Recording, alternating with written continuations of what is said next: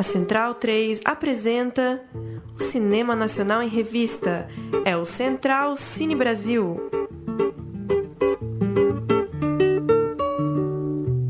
Alô, alô, amigos ouvintes da Rádio Central 3, começando mais um Central Cine Brasil, último programa do ano 2020, programa de número 206. Tradicionalmente, a gente fala sobre os melhores filmes do ano de cada um dos participantes do programa e não vai ser diferente dessa vez. Eu sou Lucas Borges e comigo estão Paulo Silva Júnior, Ju Heredia e Murilo Costa. Como vai, pessoal? Como vai, Júnior? Dari Lucas, um abraço para quem acompanha aí o Central Cine. Mais uma temporada. Apesar da pandemia, o nosso público fiel seguiu acompanhando o programa. E uma diferença desse ano para os outros, a gente sempre levou em consideração as estreias do ano, né? No finado site da Ancine, que pontuava lá todas as estreias do ano. Nessa temporada, como tudo embaralhou, né? Drive-in, streaming, festival online, tudo que passou em 2020, seja em festival, seja em estreia comercial, tá valendo aqui para o fim do ano. Isso aí. Como vai, Ju Heredia? E aí, Brasil? E aí, todo mundo? Beleza, tá tudo certo. Murilo Costa, você que é dos meus e faz top 10, né? Como deve ser feito. Tem que respeitar, né? O top 10 é tradicional, pô. E eu espero que vocês estejam de terno aí em casa, que hoje é celebração do cinema nacional. Hoje é um dia muito importante. E como, como de praxe também, a gente teve uma discordância aqui em relação à nossa lista, né? Eu e o Murilo acreditamos que o certo é fazer uma lista dos 10 melhores, mas o Júnior e a Ju fizeram uma lista dos 20, porque é 2020, é isso? Sempre essa polêmica, né? Isso, isso. Próximo é, para mim não é polêmica nenhuma. Mas tudo bem. Prometo que esse ano não vou me alongar sobre a escolha do, da quantidade. 2020 são 20 filmes, tudo bem, mas quando tiver em 2030 não dá, né? Imagina. Quando chegar em 90.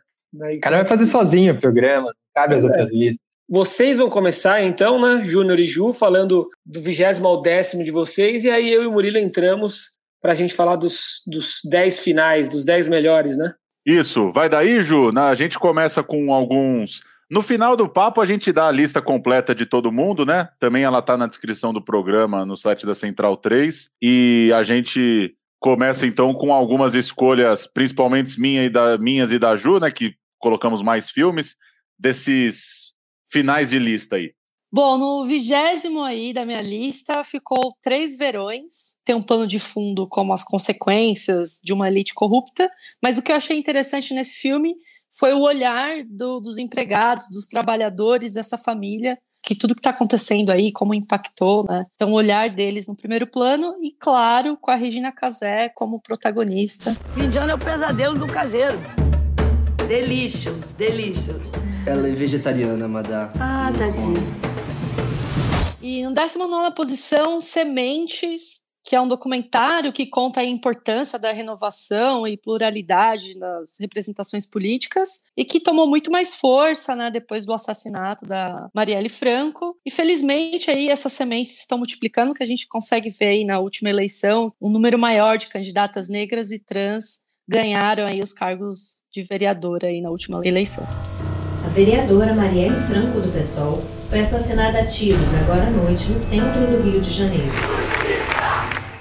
Gostei bastante dos Sementes também, viu? Não gostei tanto do Três Verões, mas gostei muito dos Sementes. E confesso que não vi o seu número 18 aí. 18 é Atrás da Sombra, filme que eu achei muito interessante por conta de ser um filme goiano de suspense, fantasia. O elenco tem o Busaka Capenguele, Elisa Lucinda e Stepan Nercessian. Demais, assim. Eu sou investigador particular e tô aqui por conta do caso do Pietro. Esse caso já foi arquivado, viu? Não fique pescoçando por aqui não, viu? E o 15, Onde Havia Coisas Estranhas no Céu, é um filme que sai aí do convencional em questão de linguagem, pelo menos essa é a minha avaliação, e também a boa preparação aí dos personagens que não são atores formados. Então, tipo, vale a pena conferir, tá na Netflix. Desde que meu pai foi demitido, ele não sabe o que fazer. Minha mãe tenta arrumar uma saída, mas também tá perdida. E o 14 é Breve Miragem do Sol, por conta da assinatura ali do Eric Rocha, de como ele pensa o cinema a boa atuação do Fabrício Boliveira, o elenco também sensacional. Ô, parceiro, não vai pagar o quê? Parceiro, tá levando a gente. calma, calma, tô aqui dentro ainda. Bora, desce. Ô, meu irmão, calma, tu não sabe com quem tu tá falando, meu parceiro. E o 13 terceiro, Soldados da Borracha, por conta de toda a sua importância no resgate da história e da memória também, e pela sua bela montagem. Eu achei que a montagem do documentário ficou muito legal. A vitória da guerra depende da borracha.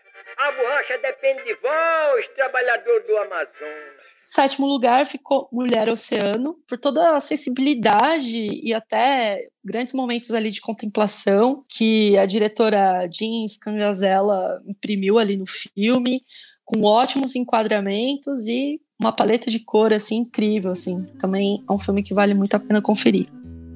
Não somos nós que vigiamos o mar. É doce morrer no mar. É ele que nos vigia. Só para explicar melhor, a Ju pulou alguns números porque ela só citou filmes que, que não, não constam na lista de nenhum de, de nós três, né? Filmes que só aparecem na lista dela. Breve Miragem do Sol e o Mulher Oceano ficou na minha pré-lista. Deu, deu vontade de colocar nos, nos 10 melhores, mas acabei deixando fora. O que eu mais gosto é os Soldados da Borracha. Acho que é um, um bom documentário histórico aí, né? De um assunto que como a gente tratou aqui no programa, né, não é tão conhecido do Brasil, infelizmente, né, porque é uma história brasileiríssima e vale a pena ver quem tiver a oportunidade de pegar aí. Muito bom. Eu também quase coloquei Soldados da Borracha. Quando eu fiz um top 15, ele estava aparecendo ali, daí eu acabei tirando. Mas achei muito legal que a Ju colocou. Um que não chegou assim na minha lista, mas que eu achei muito massa ter entrado em alguma foi o Melhor Oceano. Acho que é um filme bem diferente, bem autoral. O olhar da Jean é muito próprio, né? Muito legal. Pois é, os que eu, os que eu coloquei no top 20 e não, e não aparecem na lista de mais ninguém. Meu vigésimo colocado foi Piedade, que é o novo filme do Cláudio Assis, sem aquele impacto dos outros filmes do Cláudio Assis, né, de, de Amarelo Manga, de Baixio das Bestas, de Febre do Rato, principalmente dessa sequência, mas um cinema que eu gosto muito, assim, de trazer a discussão social e às vezes geográfica, territorial no ambiente do Nordeste, mas muito urbano, né? Eu acho que o Cláudio é importante para inaugurar outros olhares para a gente que é aqui do Sudeste sobre o Nordeste, que não são exatamente os olhares romantizados, né? Do sertão, do cangaço e desse, dessa outra vertente de uma cultura produzida no Nordeste. E vale demais pela Fernanda Montenegro também, sempre. Parece tranquilo, piedade daqui. Outro filme que está nesse meu fim de lista aí é o Cidade Pássaro, meu 17 filme do Matias Mariano. Também a gente tratou há pouco aqui no programa, né? Uma história de um imigrante africano procurando o seu irmão em São Paulo. E eu acho que é uma, um olhar muito original de São Paulo, por mais que os imigrantes africanos vira e mexe aparecem em alguns filmes, e na literatura também produzida em São Paulo, eles estão sempre aparecendo porque são muito presentes, né? Esses que né, de, de alguns países que têm chegado já no século XXI mesmo em São Paulo, de forma mais intensa. Eu acho que o Matias conseguiu fazer uma bonita história que mostra essa São Paulo não tão óbvia. Inclusive, coloquei na lista porque, por coincidência, três amigos meus que não são de São Paulo vieram me dizer que viram o filme, porque ouviram o programa, e gostaram muito de ver uma São Paulo que eles não conheciam, cenas que eles não conheciam, ambientes que eles não conheciam. Então, acho que é bem sucedida aí a, a jornada do diretor. Bem legal, gostei bastante desse olhar novo também para a cidade de São Paulo. E o Murilo vai falar daqui a pouco, mas interessante que tem um filme na lista dele que é uma espécie de, de continuação, de viagem à África do, do Cidade Pássaro, né? Bem bacana também. I'm looking for Ikenna Ibomeze. I can't understand why he just disappeared. Mais dois que estão na minha lista e na de mais ninguém, até o fim, 15 lugar, da Glenda Nicasso e do Ari Rosa, os diretores do ótimo Café com Canela, que é um filme em que quatro irmãs se reencontram num quiosque à beira-mar, lá na Bahia, e elas têm ali uma noitada de, de boteco mesmo, de cerveja, para rever a vida, para passar limpo algumas coisas.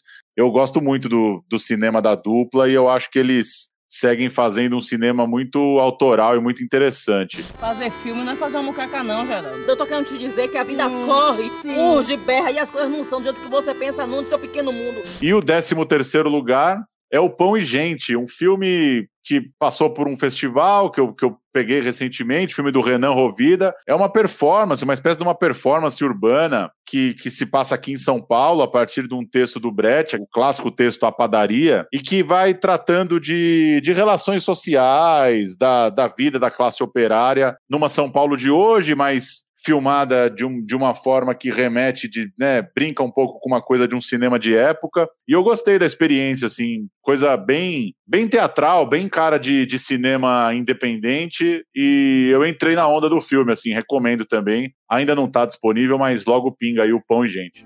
Café pingado e o pão na chapa do patrão.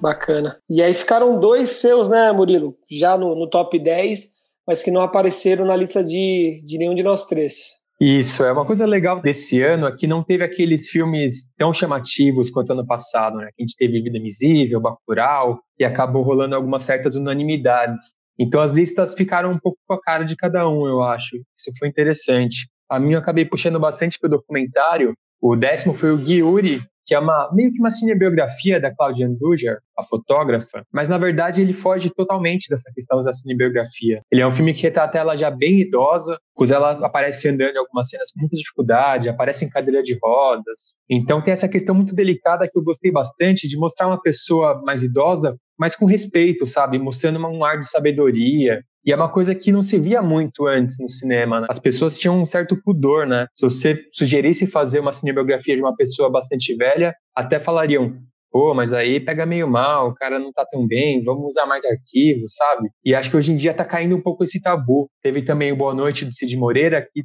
também bate um pouco nessa linha, assim. De não ter medo de expor a pessoa na fragilidade física, mas ao mesmo tempo revelar a integridade mental.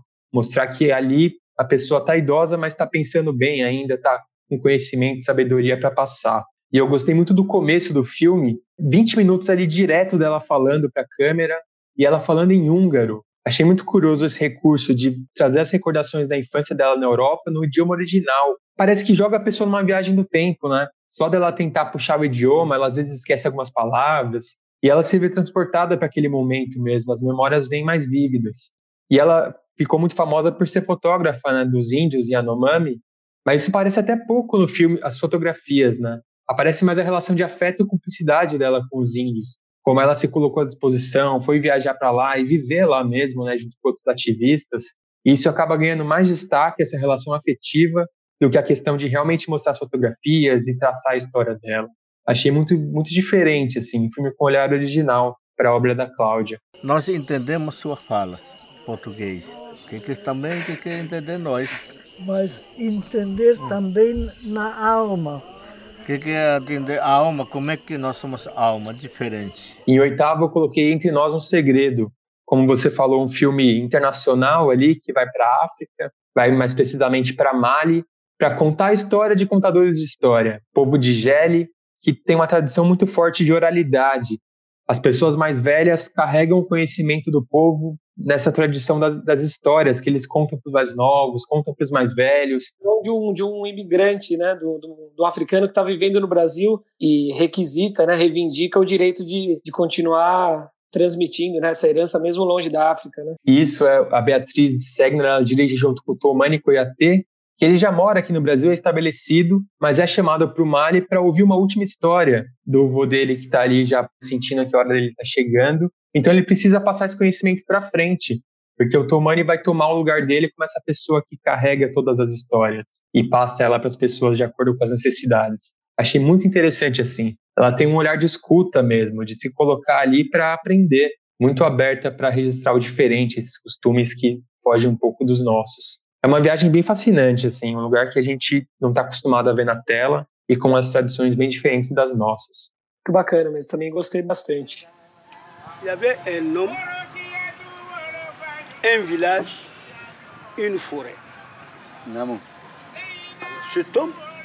Feita essa, essa passagem pelos filmes é, que, que, aparecem só uma vez, né? Agora a gente fala dos filmes que, que foram citados pelo menos duas vezes. Isso, filmes que passaram aí por duas listas, e mas que não são topo de lista, assim, né? Para começar, a gente vai caminhando a conversa até chegar nos queridinhos lá no final. Começar, então, por um filme que está na minha lista, na do Murilo, A Jangada de Wells, do Firmino Holanda e do Petrus Cariri, filme que resgata a história dos jangadeiros filmados pelo grande diretor Orson Welles nos anos 40 aqui no Brasil e que, nossa, uma história cabulosa, assim, surreal. Não tem nem muito como eu contar em poucas palavras aqui. Uma história que vale a pena conhecer. Entra numa coisa de memória, de luta social pelo resgate da memória dessas pessoas. Um líder dos jangadeiros acaba morrendo nas filmagens, né, o Jacaré. Enfim, uma história muito muito impactante, muito impressionante assim, outra dessas histórias brasileiríssimas que a gente não ouve falar tanto. Claro, Orson Welles esteve no Brasil, isso quem acompanha cinema talvez já até ouviu falar, mas eu achei o documentário assim no ponto. Fica, né, tem um certo rigor ali para contar a história, só que tem imagens de arquivo impressionantes. Então você consegue assistir meio numa vertigem de entrar na onda do que, que aconteceu naquele momento que já tem aí quase um século, né, uns 80 anos daquela história.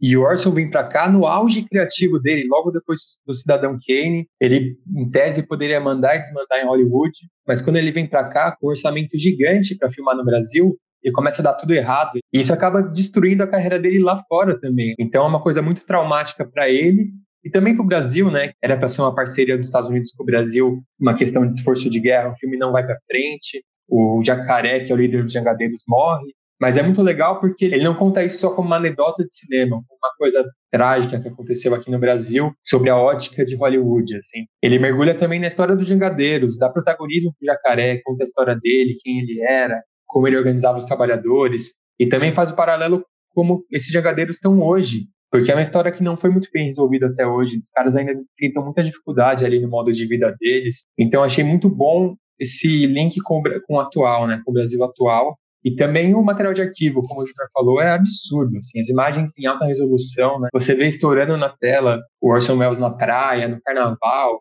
É uma coisa incrível de assistir para quem gosta de cinema e é brasileiro. A jangada tripulada pelos cinco jangadeiros cearenses, que deixou Fortaleza rumando para o Rio em audacioso raid, chega à entrada da Guanabara. E aí temos é, Fim de Festa, que você, né, Ju, e o Júnior também colocaram entre, entre os top 10 ou, ou top 20, agora não sei. Sim, um filme do Wilton Lacerda que eu gosto, eu gosto muito do, do, do Wilton, assim. E, e o filme ele retrata bem essa ressaca que o que o Brasil viveu, né? E o Wilton consegue usar bem o tempo, né? Ou então o pós-carnaval, né? Então, o símbolo aí dessa ressaca. Então, achei uma boa referência. Bom, hoje a gente não vive mais uma ressaca, depressão mesmo e tal, mas enfim. E toda a subjetividade, né? De um lado, no filme, a gente tem ali toda a libertação dos corpos, sexo, da festa, e do outro, né? Crime, violência, o conservadorismo, o sensacionalismo da mídia, enfim. Então, é, eu gosto muito de Fim de Festa, eu acho que ele retrata bem um clima, assim, né, não só, assim, na questão do Brasil, mas também como os personagens ali se, lidam com seus problemas e a atuação do Irandir Santos, né? Ele sempre incrível. Eu sou suspeita de falar que eu sou fã dele, né? Que ele vive um policial na, na história, mas, né? Ele sai dessa representação comum que a gente vê de um policial, né? Ele é um delegado. Né? Pois é, ele tem lá suas questões que ele precisa lidar, mas sai ali né, da curva, né? Logo na primeira cena, contra a sobrinha nua e tal, aí depois você vai vendo, ah, pô, ele é um policial, um delegado, enfim. Não é uma representação comum, assim, que a gente vê. E fora aqui, saudades, carnaval de Recife. Foi meu 18 também, mas eu gostei do filme, gostei de uma coisa que o Wilton falou pra gente na entrevista aqui no programa, lá no comecinho da quarentena, né? De que o filme tem um pouco esse clima do Brasil de hoje mesmo, né? Apesar da farra e o elenco jovem tá bem, tem uma farra boa ali, né? A, a libertinagem mesmo do carnaval tá presente, mas tem uma coisa meio baixo astral ali, de um momento da vida que você não sabe direito o que vai fazer, aquela coisa, vai estudar, vai trabalhar, tá meio fudido de grana, não aguenta mais morar com o pai.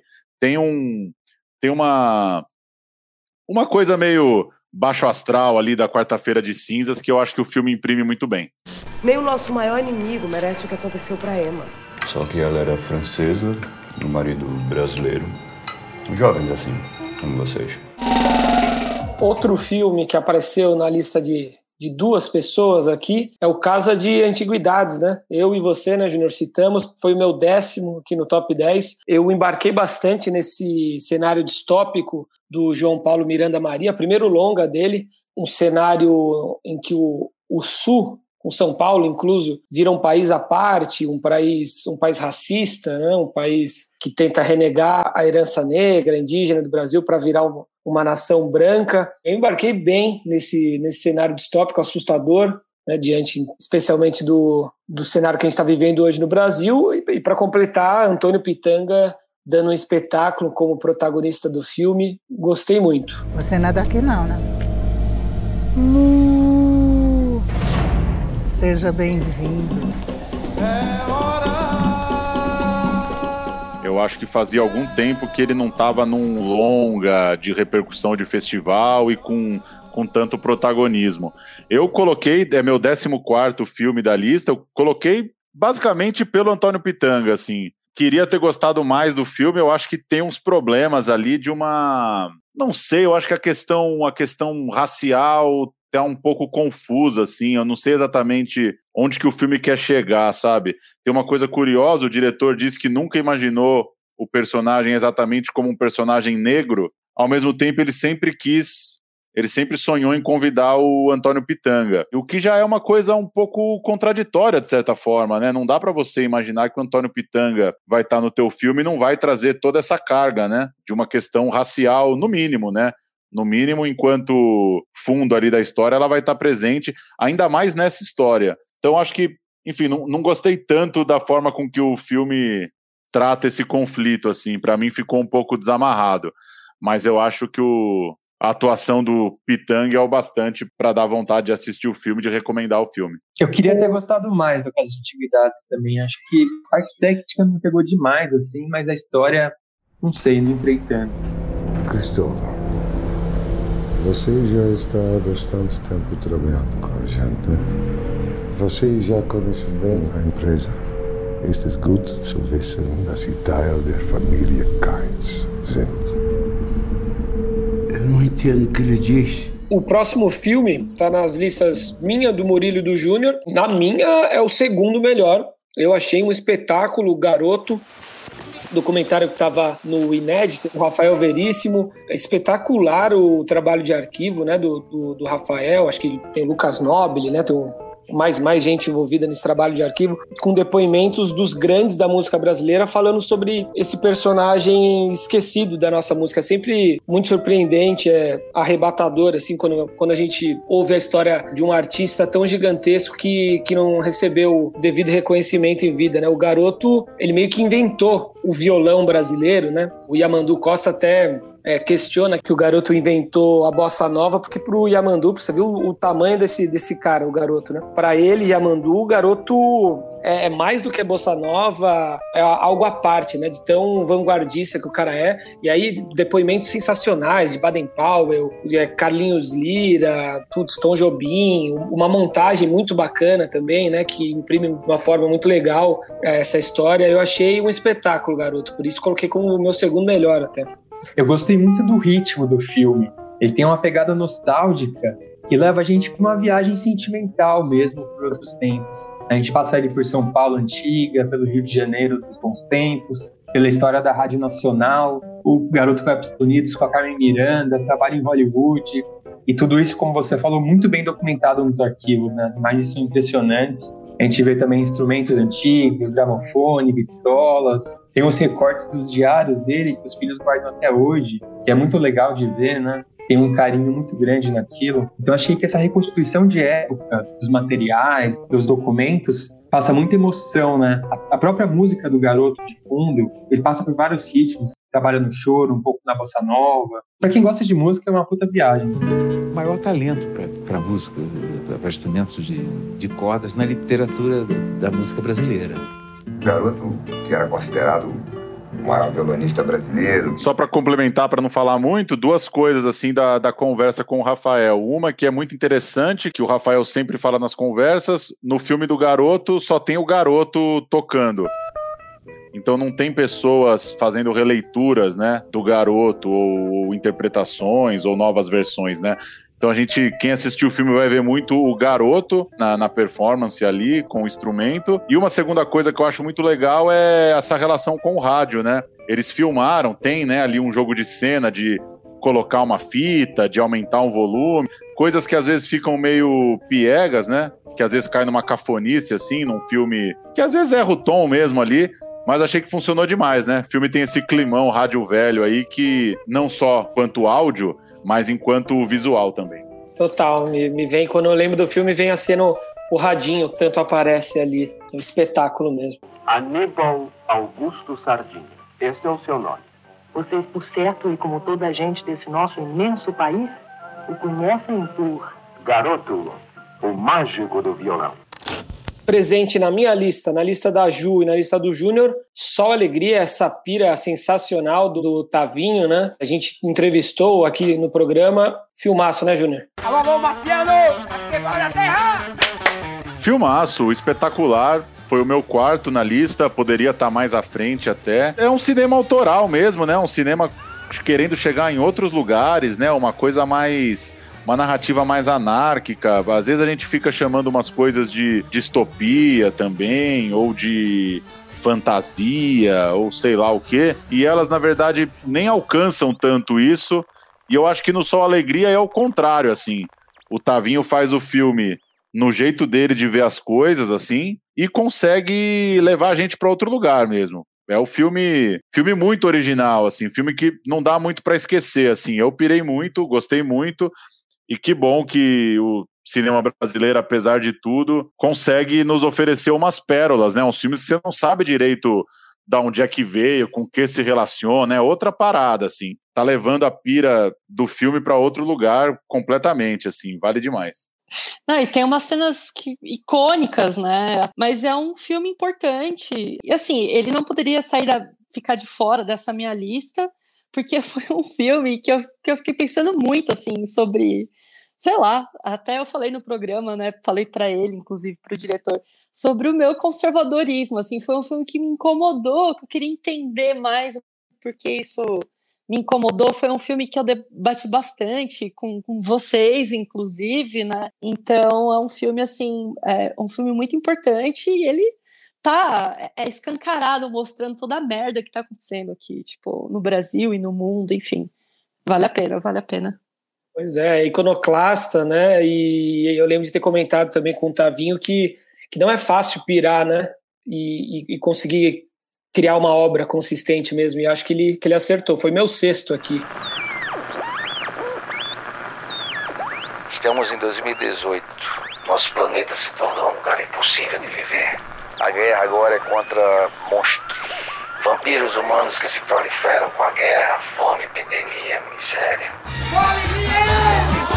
É, na lista de três, Júnior Murilo e Ju, o Partida, do Caco Schockler, né? O curioso do Partida é que o ponto de partida dele é uma ideia bem boba, quase simplória, que eu confesso que quando eu vi, eu quase fiquei com preguiça de assistir o filme, que é uma trupe de amigos esquerdistas que decide ir para o Uruguai encontrar o Mujica pensei, putz, o que, que pode sair de bom desse filme, né? O pessoal ali no ônibus, enfiado, conversando de política. Mas eles subvertem isso muito durante o caminho, né? Eles se mostram como artistas mesmo. Todo mundo ali é ator, é atriz, roteirista, fotógrafo. E eles se colocam dessa forma no filme. Pessoas autorais que se incomodam com o banal. Que quando eles percebem que o filme está ficando parado, eles decidem elaborar coisas, criar cenas, criar dinâmicas provocar os acontecimentos mesmo, não só, não só esperar as coisas espontâneas. E chega um ponto que você nem sabe mais o que é brincadeira, o que é verdade, o que é ficção.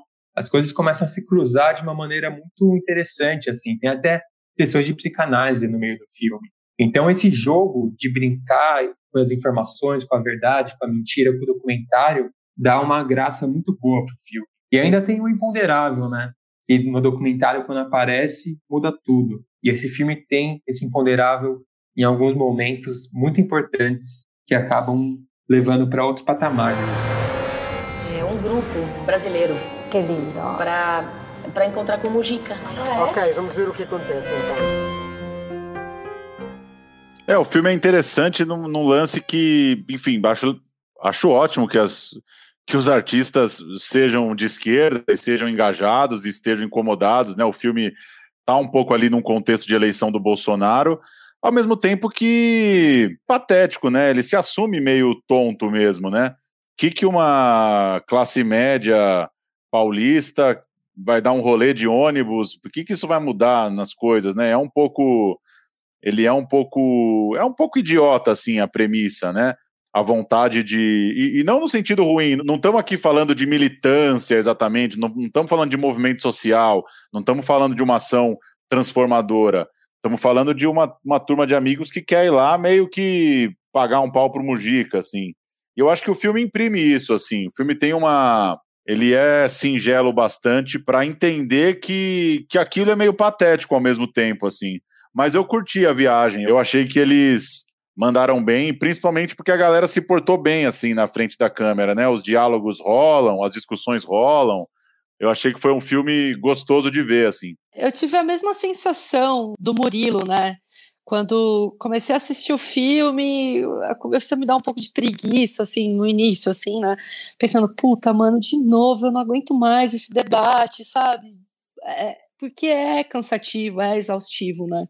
Mas aí aos poucos o filme vai se mostrando para que veio, né? E, eu, e o que fez ele entrar na minha lista, ele também não tá ali muito no, nos tops ali dos primeiros, né? Ele tá no 16 mas o que ele fez entrar é porque é, é, a forma da linguagem mesmo, como o documentário se apresenta, né? Porque aos poucos vai se despindo o que, que é tudo aquilo e, e, quem são esses personagens, se é personagem, se não é, é o que está nos diálogos, o que está implícito ali. Então, é um, foi, foi um bom documentário, eu gostei. Parece que vai ser essa besteira, sim, assim, de sim. pessoas duas horas no ônibus falando de Bolsonaro e de Lula, mas começa a embalar, né, com as dinâmicas que eles criam. É, eu concordo com vocês que é um filme com uma premissa besta, mas que acabou dando certo, né? A ideia do, da excursão ali a, e os personagens que, que se confundem, né, entre verdadeiros e ficcionais, eu acho que deu muito certo mesmo. Você faz uma leitura, né, do que, que é um empresário, do que, que é um cara rico. Eu não queria gritar com você. Eu só queria que você estudasse um pouco para perceber qual é o seu lugar. Agora a gente passando aqui para os filmes que aparecem mais na parte de cima, para a maioria dos, dos integrantes do programa, Pacarrete pintou na lista da Ju e do Júnior, né, Ju?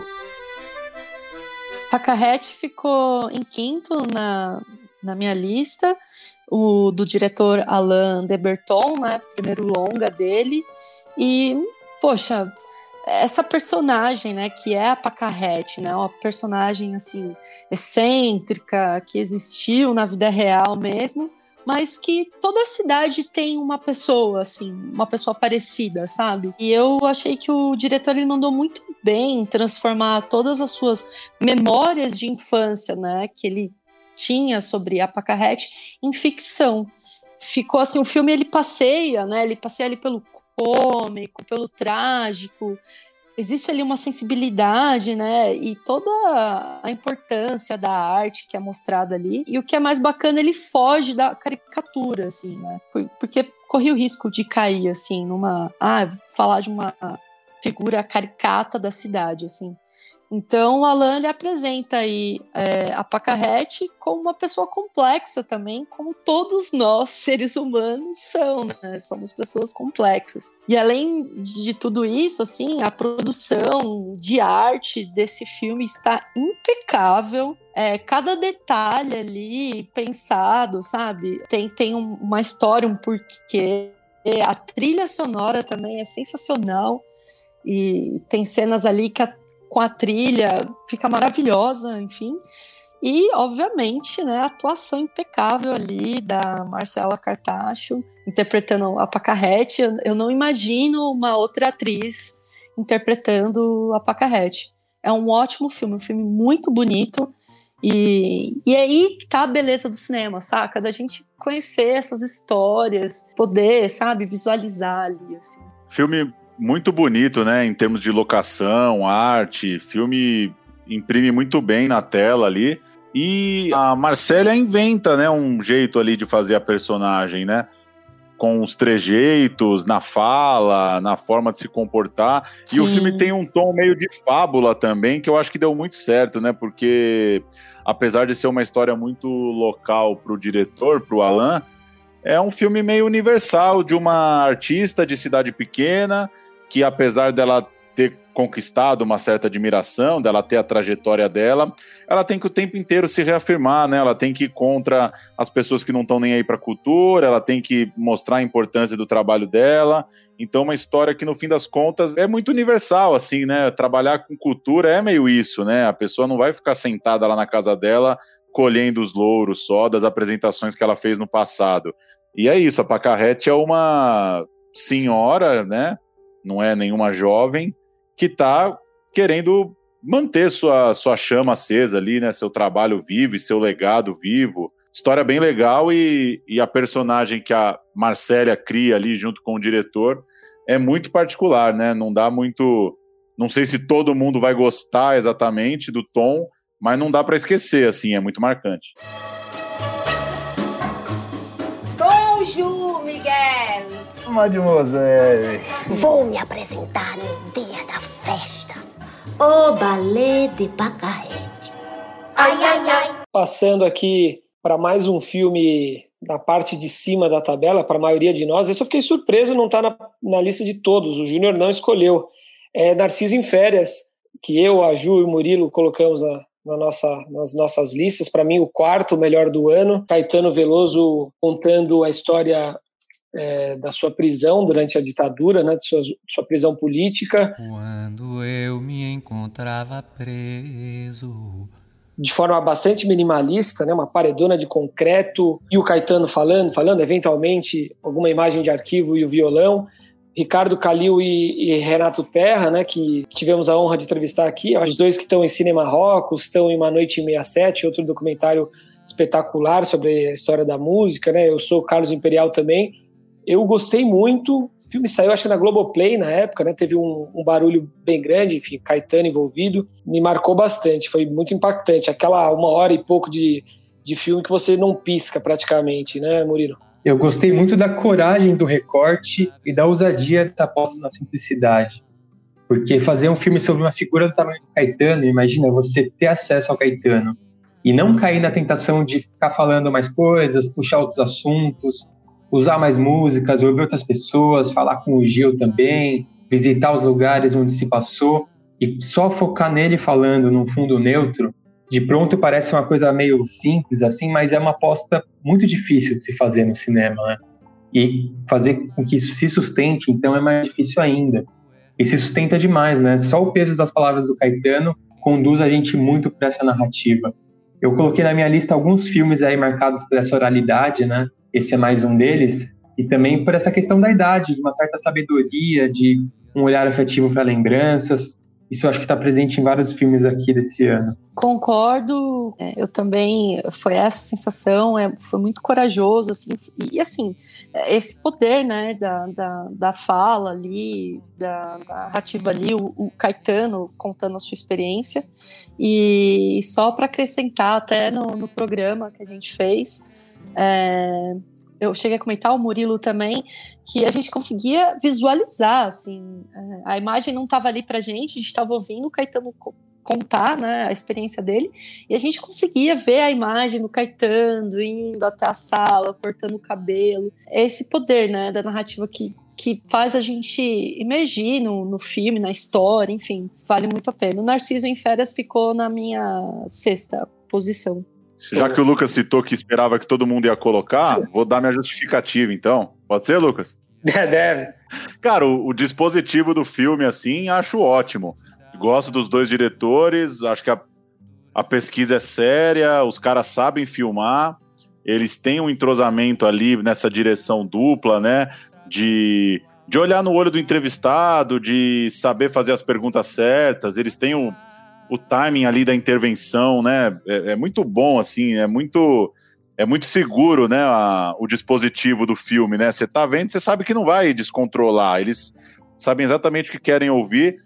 Mas para mim foi um desinteresse mesmo com o personagem, assim. Não sei, não rolou aí, né? Uma, uma repercussão legal e tal, o relançamento do livro e o lançamento do filme, acho massa, nada contra. Mas não não me pega tanto o encantamento com uma, uma certa geração relembrando essas mesmas histórias, assim. Mais questão mais pessoal, mas acho que a feitura do filme é muito massa. Ande em frente e não olhe para trás. Aí eu fiquei com medo e fui andando. E aí pensei que eles iam atirar.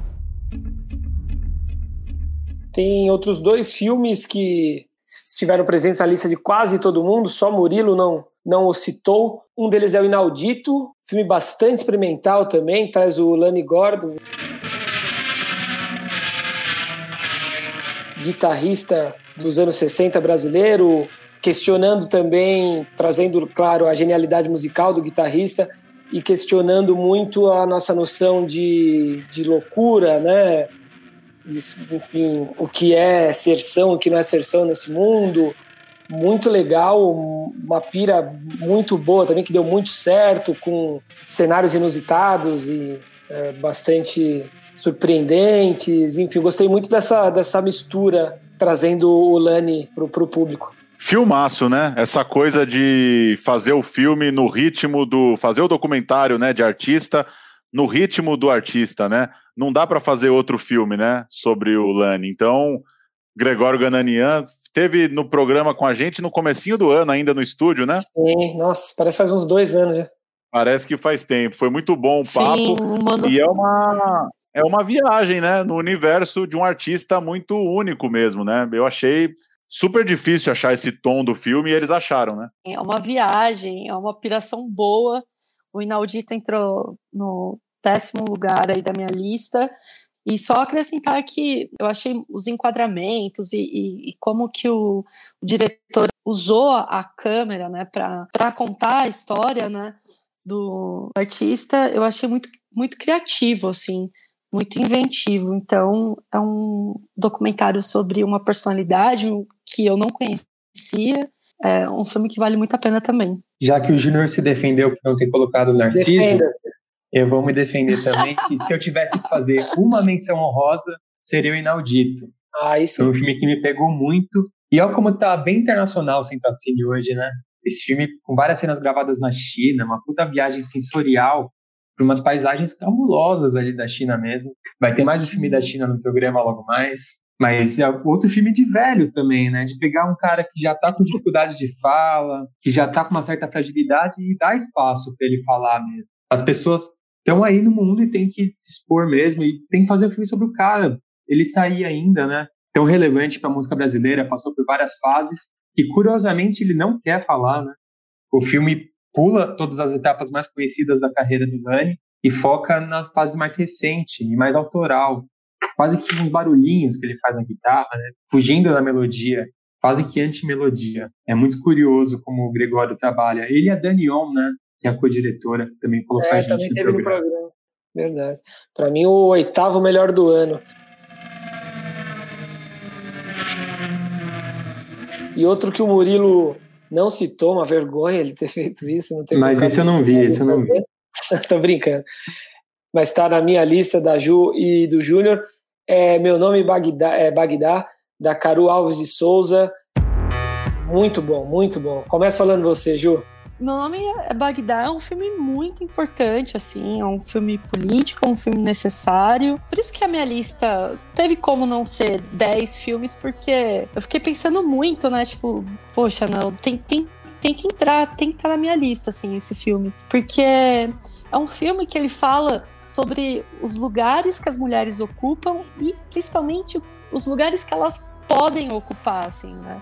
E a atriz que faz a Bagdá, a Grace Orsato, ela tá representando muito bem essa, essa juventude, parte nova da geração aí, de garotas que estão questionando e buscando o seu lugar. E ela ali numa pista de skate, num universo tão masculino, me lembrou, assim, quando eu era adolescente, que eu queria jogar futebol. E eu jogava futebol escondido dos meus pais, tipo, na rua mesmo, assim, com os moleques. Mas, obviamente, né, 20 anos, mais de 20 anos atrás, isso era um puta de um tabu, assim.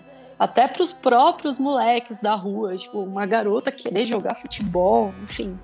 E, e, eu lembro que, com muito custo, teve um, é, um campeonato né, de, de, de, bairro, de ruas, e teve dois times femininos. Conseguimos aí, com mobilização e a força das garotas, dois times. E eu ganhei uma medalha, olha só, o meu time ganhou o campeonato, porque só tinha dois, né? Enfim. Mas é isso, assim, me trouxe muito essa recordação e essa força, assim, né, feminina no filme. E é interessante que esse filme, ele tá ali dialogando e representando, tipo, duas gerações, né? Tem, tem o núcleo ali da, das meninas mais jovens e tal, e também tem das mulheres, né, mais velhas, né, no caso, Karina Burr tá no filme, eu fiquei surpresa dela na tela, que faz a mãe, né, da, da Bagdá, e ela é uma mulher que ela cuida sozinha das filhas, mas que ela não é só mãe, ela é uma mulher também, que gosta de ir lá no boteco, entendeu? Então, é, o que é muito interessante nesse filme, que cada personagem feminina, desde a da, da irmã mais nova ali, que curte uns lances de ET e tá, tá mostrando ali um, um, um lugar para se ocupar, tá, tá representando muito bem cada esfera, assim. E tem toda a questão, né, de, da Bagdá tá ali buscando ali o seu lugar e também questionando, né, o que que é, né, ser mulher, essa representação, né, de feminina que as pessoas, é, que a sociedade impõe, enfim. Então, e além de ser um filme muito importante, um filme engajado, um filme político, é um filme muito bonito também.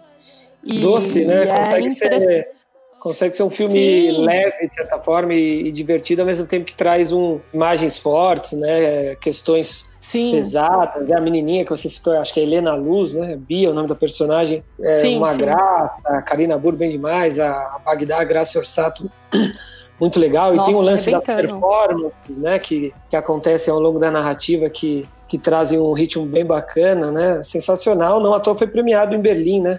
Ganhou o um prêmio, acho que. Sim. É, under, é, prêmio de filmes jovens, né? Em Berlim. E uma coisa que é importante ressaltar aqui: todas as cabeças de equipe na produção são de mulheres. É muito, muito importante. Pô, filmaço demais, cara. Adorei o filme. Tem essa coisa de filme independente, assim, né, americano. Essa coisa meio de filme filme pequeno, assim, filme de turma, muito bom. Poucos núcleos, poucas locações, mas muita coisa acontecendo. Eu fiquei feliz também porque eu não tinha gostado muito do, do longa anterior da, da Caro Alves de Souza, que é o de menor. Ele trazia também um conflito social ali, uma questão delicada, mas eu acho que ele era um pouco mais um pouco mais esquemático assim, um pouco didático demais ali. E o meu nome é Bagdá já é muito mais maduro, né? É as minas tocando terror na pista de skate, é a mulherada botando os caras para correr no boteco, o filme anda assim, né? Filme paulistano, sem cartão postal, puta, muito bom, cara. Freguesia do o, né? Da freguesia do O, né? A Bagdá e sua família. Sim. Achei que o elenco tá Sim. tá muito bem o conflito principal, que é o, o, lugar dela no mundo ali, o respeito, enquanto uma menina no meio do skate e tal, querendo se afirmar do jeito que ela é. Eu acho que ele está presente em muitas sutilezas, assim, né? Tem a coisa da roupa, tem a coisa do, da relação dela no boteco, a relação dela na pista, o jeito que ela vai para uma festa. Puta, achei filmaço, assim, gostei muito. Foi meu sétimo do ano e muito feliz, assim, de que, à primeira vista, o filme é vendido com tantos rótulos, né? E eu achei que ele não é um filme Sim. panfletário, assim, ele é um filme de muita ação, isso é bom. Eu tá no meu. Sim, e, lugar, e só pra. É, é isso, né? Que você falou, ela tá tentando se afirmar porque ela é uma jovem, e quando somos jovens, né? Ali, né? Tipo, na adolescência e tal, a gente tá buscando ali, né? O que, que a gente é, sabe? Homem tem quatro defeitos: Uma cabeça que não pensa, dois peitos que não amamentam, duas bolas que não rodam e um passarinho que não voa. X, Eu não terminei de tomar aqui, não. É, paga aí. Dá lá, Bagdá, dá a conta pra ele. Agora a gente vai, Júnior, para preferidos, filmes que estão entre os top 10 de, de alguns de nós aqui. São filmes que só aparecem é, uma vez, né? Na lista de só um. Isso, uns, uns queridinhos aí que só apareceram em uma lista. Começando pelo Aos Olhos de Ernesto, da Ju. Quarto lugar, hein, Ju? Pois é, queridinho mesmo. um filme dirigido aí para Ana Luísa, um filme dirigido pela Ana Luísa Azevedo. Ela assina também o roteiro junto com Jorge Furtado. Poxa, eu gostei muito porque é, a, eu achei a história muito boa muito bem contada, uma puta sacada ali, falando né, de gerações né, diferentes ali se encontrando. E é um filme que me emocionou muito, assim. Fora que toda a produção de arte também, esse é um outro filme incrível, incrível. É, e, gente, o roteiro, sabe? É, as cartas que o Ernesto né, tá se correspondendo com uma amiga, uma velha amiga, tem o alívio cômico do vizinho. Então, assim, foi um filme que eu transitei, assim, bastante, sabe? Que eu dei risada, que é, me emocionou, assim. Então, é, realmente, ele foi um queridinho, ele tá no quarto lugar. O Ernesto tá aí? ¿Podría leer una carta para mí? Todos os dias abro la caja de correios em busca de tus cartas. Vai por mim, na boa, é crush. Os seus inéditos são Cabeça de Negro e Porfírio do Amaral, né, Júnior? Pois é, dois filmes que eu, eu não sei se vocês assistiram. Cabeça de Negro passou no Olhar de Cinema, meu oitavo lugar. Filme do Del Cardoso. Mais um filme aí na, no ambiente dos secundaristas, né? O protagonista ele sofre um insulto racial na sala de aula e aquilo instiga ali nele uma, uma, uma, mobilização, uma revolta, uma vontade também de se engajar em, em, temas ali sociais e políticos. E nesse contexto dos secundaristas, né? De ocupação da escola, de imprensa colando no portão da escola para ver o que, que os estudantes estão estão querendo na mobilização. Achei um ótimo filme, é uma escola pública no Ceará, e achei que é um filme muito maduro, né? São tantos filmes que tratam desse tema e desse ambiente, eu achei que Cabeça de Negro traz outra camada já. Já traz uma geração de estudantes que já estão nesse rolê já, sabe? Não dá mais para ficar dobrando a molecada na escola pública, prometendo coisa que não vai entregar, fazendo piadinha racista, machista, não dá mais assim, né? E esse filme é bem isso assim, a molecada tá ligeira, se mobiliza hoje em dia com muito mais facilidade. Gostei muito do Cabeça de Negro. Foi macaco. Tá vacilando? Ô, amigo, o que é isso? Me chamou de macaco. Saulo, por favor, segue suas coisas e sai da sala. E o Porfírio do Amaral é meu nono lugar. Porfírio do Amaral, A Verdade sobre o Samba, filme do Caio Rubens, que é um filme que não dá para falar muito, porque o que for falar do filme já, já abre o jogo já. O filme já é um spoiler gigante. Mas basicamente é a história de um compositor que não deixou registro, você não acha o nome no Google, tem um programa de TV que nunca foi ao ar, não tem menção em encarte nenhum. E o diretor vai vasculhar a história do Porfírio do Amaral, vai entrevistar, por exemplo, o Chico Buarque para falar de quando conheceu o Porfírio, coisa do tipo. Vai dar vida para esse personagem, vai de certa forma inventar uma história da música que não é conhecida por ninguém aí. Filmaço, aço. Eu acho que é um filme que precisa, para quem curte documentário aí, para quem curte pensar nos limites disso tudo, precisa ser visto. Muito bom, muito bom, Porfírio do Amaral. E não dá para falar muito mesmo. Eu queria que vocês tivessem visto também, porque falar mais sobre o filme é abrir o jogo sobre o grande mistério ali da busca. Em 2006, Renaldo me perguntou assim: Você conhece Porfírio do Amaral? Já ouviu falar em Porfírio do Amaral? Eu falei: Não, nunca ouvi falar. É, eu preciso assistir. Acho que essa foi uma dificuldade do ano, né? Que a gente pode até falar no fim da lista aqui. O acesso aos filmes. Eu não consegui assistir nenhum dos dois, pretendo assistir ainda. Não sei se você viu, Murilo. Não, também não vi. E ao mesmo tempo que o acesso para alguns estava mais difícil, outros estavam mais fáceis, era muito filme, né? A oferta foi né? triplicada, quintuplicada, com os festivais online, era muita coisa entrando todo dia. Foi difícil acompanhar mesmo. Sim, e é, são filmes que, por enquanto, né, depois de serem exibidos muitas vezes gratuitamente em plataformas de festivais, por enquanto não estão disponíveis ainda, né? A gente espera que, que estejam em breve. Você também tem um, um queridinho seu, né, Murilo? Eu fui aqui de A Ponte de Bambu, do Marcelo Machado.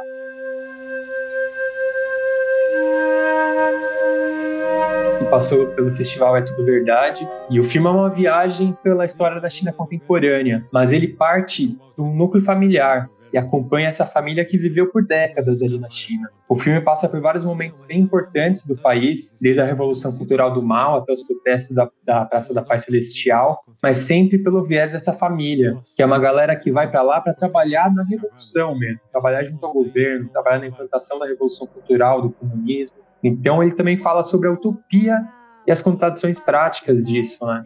O jornalista que é o retratado principal vai trabalhar na imprensa estatal e quando tem esses protestos da Praça da Paz ele é censurado, os textos que ele quer fazer são vetados e acaba rolando um problema grave com o governo chinês.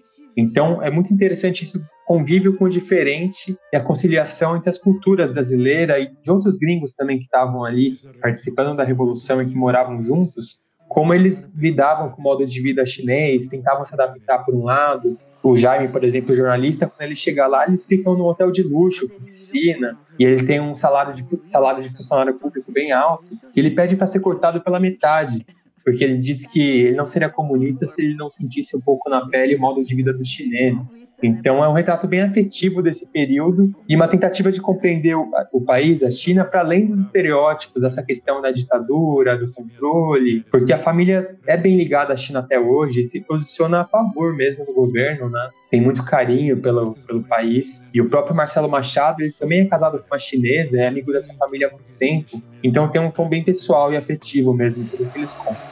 Os chineses aderiram à Revolução Cultural imediatamente, todos eles, inclusive o seu Jaime. E eu não consegui aceitar esse negócio, era um horror. Bacana, interessante a presença dos filmes brasileiros e internacionais né, na, nas listas. Por fim, Restam aqui quatro filmes para a gente falar a respeito, quase todos na, nas cabeças aqui, né, das nossas listas. O primeiro deles é A Febre, da Maia Darim, provavelmente o filme brasileiro mais premiado de 2020, né?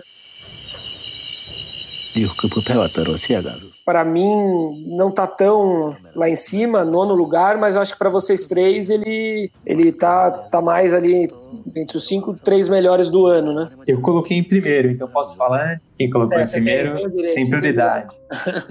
Eu acho que esse universo indígena já estava pintando em vários filmes, mas com um recorte bem realista, quase documental, meio antropológico até.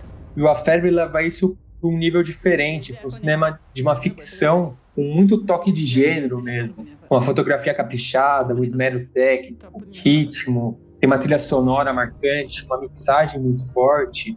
E, e, traz todos os dilemas indígenas, a questão do, do, trabalho, né, de se adaptar à sociedade moderna, ter que ganhar dinheiro, o choque de realidade do cara pegando ônibus, o preconceito que ele sofre no trabalho, e ao mesmo tempo tem o conflito geracional de que a filha dele está estudando, quer mudar para a cidade, buscar novos horizontes. Então tem todos esses conflitos que já estão em alguns outros filmes indígenas, mas com essa cara um pouco mais de cinema de gênero, cinema de festival, um pouco mais, sei lá, um pouco mais caprichado esteticamente. Júnior, suas impressões?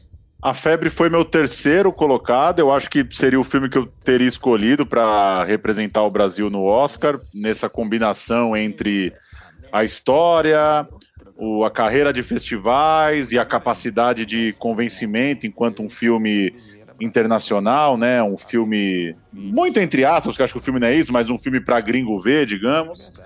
Acho que é um, um, baita filme da Maia Darim, filme fazendo a lista aqui nos últimos dias, lembrando do filme, assim, amadureceu muito bem, assim, na memória. Tem essa coisa de não tratar a relação aldeia-cidade naquela dualidade que já passou, né?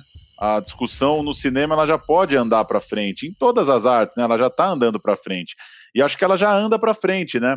O protagonista, eu não acho que ele é necessariamente uma pessoa sem lugar. Ele já está há muitos anos trabalhando em Manaus. Ele já é uma pessoa da cidade também. É, não é uma pessoa que acabou de chegar por lá. Tanto que a filha dele já é alguém que cresce na cidade, né? Que é alguém que está indo fazer faculdade em Brasília, uma coisa super urbana, né, migrando de, de Manaus para Brasília para estudar numa universidade. Então acho que é um filme muito maduro nesse sentido e o protagonista segura muito a onda, né? Segura muito a onda nesse muro, né, entre um cara que tem uma certa nostalgia, tem essa aflição da família na aldeia, uma certa saudade, uma, um certo dilema, né, do que, que ele está fazendo da vida dele, ainda mais com a iminente partida da filha, mas é um cara da cidade ali, é um cara que fala de igual para igual com os outros funcionários do trabalho, ele precisa compartilhar objetos do trabalho, né? O que torna tudo meio esquisito, porque ele é tratado de forma diferente pelos brancos. Mas eu achei muito maduro, assim. Acho que é um filme que o, que o cinema brasileiro tem capacidade de fazer e está fazendo, né? De misturar mesmo os mundos, colocar as coisas de forma mais complexas, né? Um personagem, usando aquele termo da literatura, né? Um personagem bem redondo. Não é que ele é, não é que ele é um cara esquisitão só tem uma, tem uma complexidade ali na trama. Eu gostei muito, acho falou sobre o, Você falou sobre o filme envelhecer, né? Ter envelhecido bem. Eu ia perguntar justamente isso para vocês como vocês acham que o filme vai envelhecer? Porque me parece que o, muito do valor dele é pela primazia que o Murilo citou, né? De, de finalmente a gente, a gente vê o, o, indígena sendo retratado de forma não estereotipada, como um de nós, enfim, dentro do nosso, do nosso círculo, do nosso contexto social. Eu, eu me pergunto se, se esse filme daqui a alguns anos, eu gostei bastante também, mas se ele não vai perder um pouco da originalidade dele, talvez. Ah, eu acredito que não. Eu acho que a originalidade dele está muito na linguagem também, né? Porque é muito o modo como ela puxa a fotografia, as questões meio de fantasia que tem, usando a cultura indígena como pano de fundo, as assombrações ali que ele vê, né? Acho que tudo isso puxa o filme para um lugar de ficção mesmo. Você não precisa necessariamente se importar com a sociologia, antropologia do filme para mergulhar. Ele tem uma história redondinha, né? Eu acho que nesse sentido ele vai ficar bem marcado, assim, não vai, não vai ficar datado. É, e acho que ele é um tema que vai durar muito tempo no Brasil e que não vai ser resolvido mesmo, né? Que essa essa falta de lugar mesmo, a migração, o, choque de cultura eterno Sim. aí, né? De um, país tão complexo. E eu acho que concordo com o Murilo, ele segura na estética também, né? Tem uma o jeito que a câmera acompanha ali o personagem é muito boa, né? É uma esses filmes de rotina, mas com cenas muito bem pensadas, né? Não é aquela, não é aquele tempo morto pelo tempo morto ali, é uma rotina meio densa, né? Sim. Além de a gente ter tratado de vários filmes meio internacionais, muitos filmes legendados esse ano, né? A Febre é mais um deles porque trabalha bastante no idioma dos indígenas mesmo, dá espaço para eles mostrarem o próprio idioma, o modo como eles falam, isso é bem importante na história o que é um absurdo. Opa, você deve ser o índio? Eu sou o Vanderlei, estou entrando no lugar do Edson no turno da noite. Tudo bom? Tudo bom. Um outro filme que eu acho que vocês gostaram mais do que eu também, para mim ficou acho que em sétimo lugar na lista, gostei bastante, mas acho que talvez não tenha gostado tanto quanto a crítica, é o Babenco,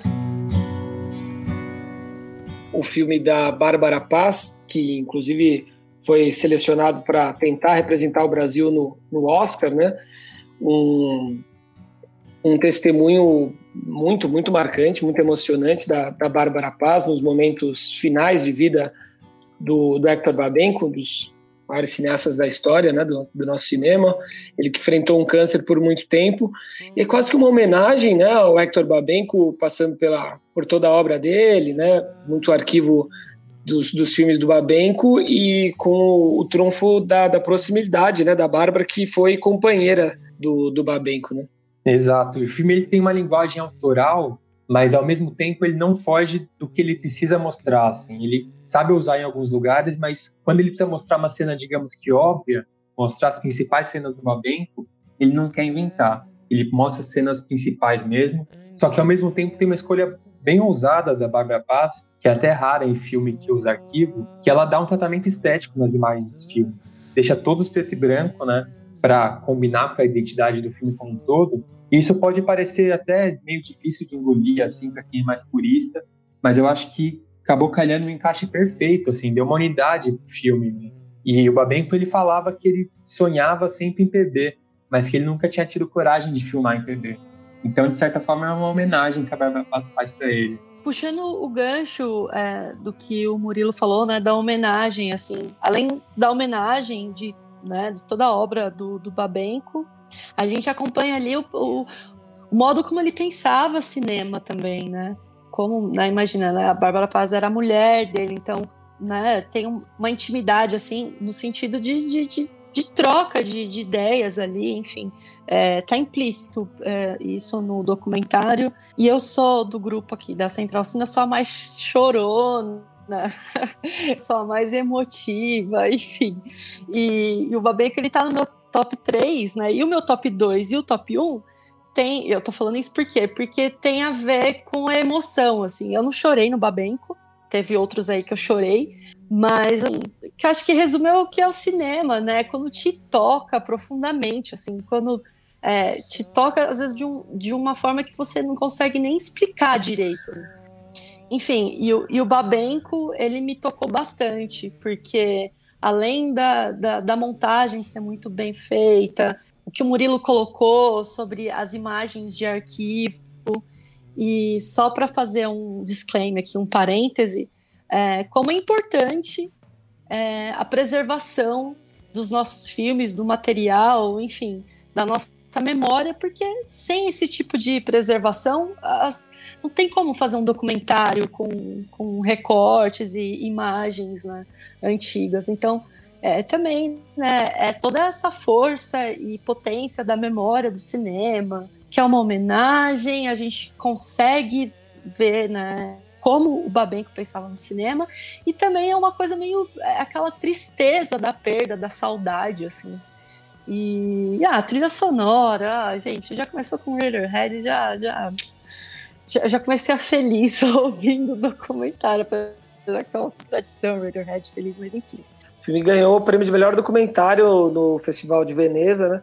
E talvez por, por essa metalinguagem, né, por essa, esse tributo ao cinema, enfim, o Babenco é um cara que teve filme é, ganhando Oscar, né? A Mulher-Aranha com, ganhou é, Oscar de melhor ator protagonista é, coadjuvante no, no Oscar. Talvez tenha sido uma boa escolha, né? Pensando nisso. É, não sei exatamente qual que é esse impacto. O Babenco já é um cara de outra geração, né? Não, não, não dá, não dá muito para saber, mas isso que você falou é interessante. Talvez exista esse apelo, né? Eu nem acho que é tão comum, né? Não sei também, não acompanho tanto o Oscar documentários que tratam de cinema ou de cineastas terem tanto espaço assim. Mas enfim, só para complementar, vocês já falaram bastante do filme, só duas coisas rápidas aqui que eu anotei enquanto vocês falavam. O filme tinha tudo para ser um saco assim, né? Tinha tudo para ser piegas e tal, e a única coisa que eu não gosto do filme é, é o título. Acho horrível esse alguém precisa ouvir o coração e dizer parou. Estraga Sério? muita coisa do filme. Nossa, que genial.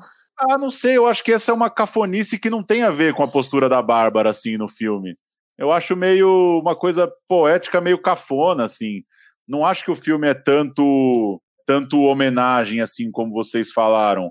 Acho que é uma coisa mais de um, de um registro do fim da vida, assim, mas num sentido mais numa, numa postura mais racional da Bárbara, assim, né? Romantizando a morte, nem criando um herói, né, na frente dela. Não, não tá fazendo uma estátua pro Babenco, sabe? Nem querendo que o Babenco seja venerado. Não é um filme pro legado do Babenco, é um filme sobre a relação dela. Eu acho que é um pouco dos dois, para mim foi um pouco dos dois. É, para mim pegou mais nisso, assim, um, óbvio que o cara é um artista e, e tá tudo acontecendo ali com ele, os filmes dele e tal mas no sentido de que é um filme que só ela podia ter feito, né? É a visão da Bárbara sobre aquele momento, assim. Só a única pessoa que podia ter feito esse filme é ela. Não, não tem muito jeito de, de fazer. Eu fiquei muito surpreso, assim, porque eu acho que o filme pode dar a impressão de ser uma coisa meio meio piegas, meio puta, o cara tá morrendo, né? Vai ser um filme docinho, né? Mas não, assim, é uma, uma relação muito madura, assim, com a morte mesmo, com a passagem da vida, com a despedida, assim. A postura da Bárbara, assim, eu acho que é louvável, assim. Ela fez um filmão, apesar de toda a carga emocional que estava envolvida. E a segunda coisa, rapidinho, que eu tinha marcado aqui enquanto vocês falavam, que é isso um pouco do que o Murilo falou do arquivo também, que é essa coisa muito boa de documentário, assim, íntimo, que é uma certa imperfeição, né? Porque às vezes às vezes você vai assistir um documentário sobre um cineasta, sei lá, uma coisa mais tradicional, e tem, uma, tem um rigor tão grande assim com a obra do cara que fica uma coisa é, muito bem definida, assim, muito domesticada, né? E o do Babenca a coisa é um pouco mais atropelada, né? As cenas dos filmes vão aparecendo, e cenas um pouco mais antigas, e o cara já tá no hospital e volta para outro filme mais antigo, enfim, tem uma tem uma sujeira ali do documentário, uma imperfeição ali, que são muito legais, assim, e que é muito da mão de quem fez mesmo, assim, conseguiu fazer um filme que tem uma, tem uma textura muito massa mesmo, muito interessante. Não sei o que, que vinha primeiro, era ser o filmar ou estar vivo. Próximo, faltam três só pra gente citar aqui, tá no top 3 de todos vocês, né? Sete anos em maio, o filme média-metragem, né, do Afonso Shoa. 2007 foi confundido com traficante. A polícia me pegou na porta de casa. Me torturou na subestação da CEMIG. Sete anos em maio foi meu segundo lugar. O Afonso é o diretor de Arábia, né? E ele continua nesse caminho dele aí de cara, de conversar mesmo com esses personagens periféricos aí, que são as pessoas que aguentam mesmo o Brasilzão cruel aí, né? Nesse filme é o Rafael, que é um cara que tem a vida praticamente interrompida numa noite ali, sem mais nem menos, né? Uma batida policial. E ele dá um depoimento muito tocante para o filme, né? Eu acho que o, o Showa tem essa capacidade de ter um ouvido muito sensível ali para as histórias e também é uma pessoa que passa a impressão de que é um filme que está de igual para igual com essas pessoas, né? Não é um cara vindo de fora contar a história de uma pessoa menos favorecida, uma pessoa necessitada ou coisa do tipo que acontece muito na arte e no cinema, né? É o filme é uma conversa com essas pessoas e o filme é meio dessas pessoas também, né? Elas estão ali contando a história delas com uma liberdade muito grande, né? Eu achei fantástico, assim, os Sete Anos em Maio, para mim um, um acontecimento mesmo, assim, um filme com uma marca muito forte, um jeito de pensar o cinema, assim, muito moderno, muito arrojado, um dos filmes do ano, aí coloquei no segundo lugar. Nossa, sim, para mim também é um filme que me impactou e me impactou, assim, voltando, né, de novo, o poder da narrativa, né? Porque se a gente for falar a premissa, né, dos Sete Anos em Maio, que é o Rafael, que conta uh, todas as experiências dele, né, com a prisão, com a polícia. Pode até parecer assim mais do, do mesmo, no sentido que tá, não, beleza, a gente já ouviu tantas histórias e já viu tantos filmes de violência policial, enfim. Mas o que o, o primor assim para mim desse filme, né, são as sutilezas e a simplicidade basicamente, né, que tá que tá ali no filme uma das coisas que que me, que me marcou assim, né, com o filme. É, ele tá lá contando, né, a sua história e, e, ao mesmo tempo, né, no comecinho, você não sabe se é uma mistura de, de ficção com documentário. E, e ele vai falando essa história, vai contando essa história sem interrupção. E aí vem toda a ambientação que é à noite, né, é escuro, é, tem a fogueira iluminando o rosto do personagem e ele vai contando essa história para alguém ali e esse ouvinte ele vai se revelando aos poucos para gente. Também né é, é outro ponto que é, eu acho importante né do, do sentir estar ali também. Eu me senti ali também é, ouvindo aquela história sentada naquele lugar. E o que mais assim que foi genial para mim eu fiz a, a montagem do filme na verdade a montagem do filme está na nossa cabeça assim eu consegui, eu consegui ver planos, eu consegui ver é, sequências de cena. Beleza, é um, um média-metragem, né? Não é um filme muito longo, mas assim, passou muito rápido, assim, quando eu vi, não, pera, porque eu estava tão imersa ali naquela história, e eu sou uma pessoa que eu sou muito dispersa, assim, e eu não, não tenho uma concentração de foco, e, e, e esse filme, assim, ele me deixou realmente ali dentro da história, e, e, o que eu achei mais genial, gente, foi isso. é, a gente faz a nossa. A montagem do filme está na nossa cabeça, assim. E aí vem aquele final que ele faz toda essa crítica, né, de todo o sistema violento da polícia, do, do Estado, né, da falta do, do Estado ali, e, e sobre né, a morte de jovens negros e tal. E ali ele faz uma crítica de forma lúdica de forma simples, né? Aí que eu falo do simples. É um negócio tão simples que parece tão bobo, mas tem tanta simbologia ali presente, assim. Então é um filme que me impactou por isso, assim, é, pelo, pelo esse poder da, da, da, da fala, da narrativa e de poder fazer com que a gente entrasse e visualizasse o filme, né? Assim, as é. outras cenas. Murilo então, é um filme que vale muito a pena. terceiro lugar, né, Murilo? Terceiro lugar. Além da força do relato, da palavra pura, como eles falaram, assim como no Arábia, é muito impressionante como ele consegue extrair umas interpretações absurdas de não atores, né? Porque por mais que pareça um depoimento quase documental, na verdade foi uma dinâmica ali de tentativa e erro e construção de um discurso, né? A gente conversou com ele aqui no programa Ochoa e ele falou para a gente sobre como isso chegou a ser quase roteirizado mesmo. Eles foram trabalhando no, no texto e na história até chegar no ponto perfeito. E o, o cara não é ator e entrega uma performance absurda, né? Escutava as portas dos carros batendo e o rádio da polícia. Shhh, ele mesmo que tá lá. Vamos lá, vamos matar ele. É, eu, eu confesso que fui, fui, fui para os sete anos de maio com muita expectativa por, por conta do Arábia, mas não, não, não me pegou muito, por isso não coloquei entre os dez. Eu acho que faz, faz muito sentido também, né? Faz muita diferença, né? O, o impacto do filme. Até por isso, passando para o penúltimo filme que, que a gente vai citar aqui, eu coloquei o Amarelo em terceiro lugar como obra cinematográfica, formato, né, enfim, originalidade está longe de ser um dos melhores é, do ano, mas me impactou tanto. Eu vi ontem ainda, então está bem fresco aqui, mas me impactou tanto, me emocionou tanto, me surpreendeu. Não sou muito fã do, da música do Emicida, mas achei o Amarelo, filme do, do Emicida, né, que diretor é o Fred Ouro Preto, na verdade, né, mas é, mostra um, um show do Emicida no Teatro Municipal, através desse fio condutor, conta a história de, de, de, grandes personagens negros, intelectuais, músicos, enfim, grandes personagens negros, a maioria deles esquecidos, né, relegados a segundo plano. Eu achei tão emocionante e tão importante a, o filme do Emicida, me emocionou tanto que para mim vai em terceiro aí. Gostei muito. Tem um velho ditado iorubá que diz: Exu matou um pássaro ontem com uma pedra que só jogou hoje.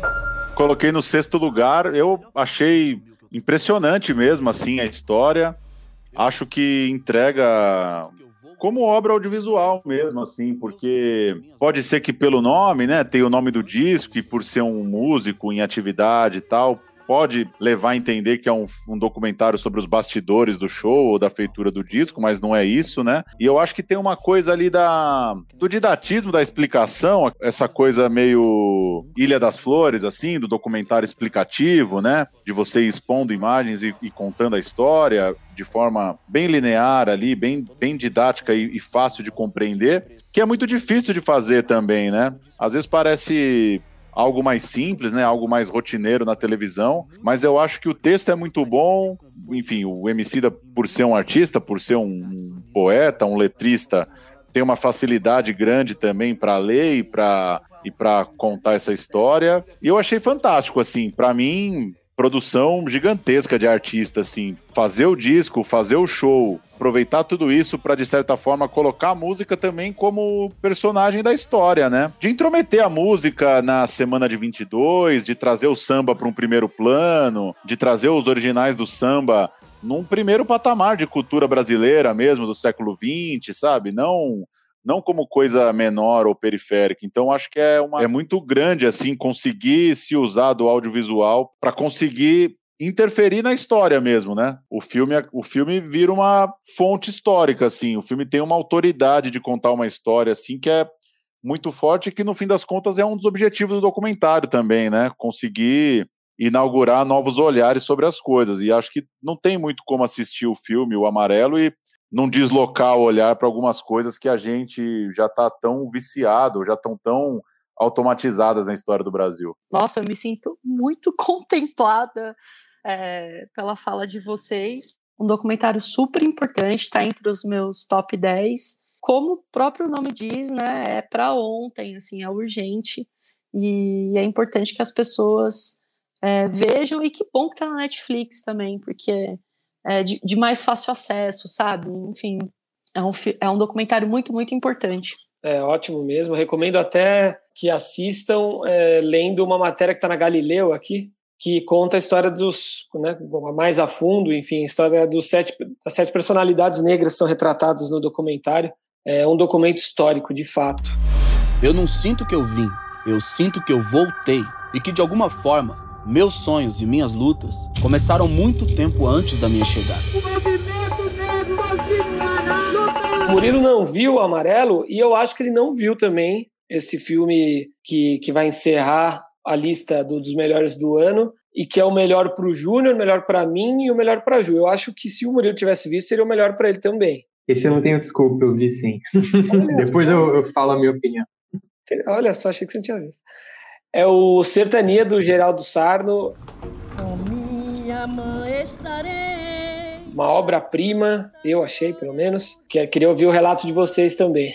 Puta, Sertânia, filmaço absurdo, cara. Eu fiquei muito impactado nesse, nesse ano merda aqui. a gente assiste tanto filme brasileiro, vai acompanhando os lançamentos e existem alguns dramas sociais que vão sendo contados mais ou menos da mesma forma.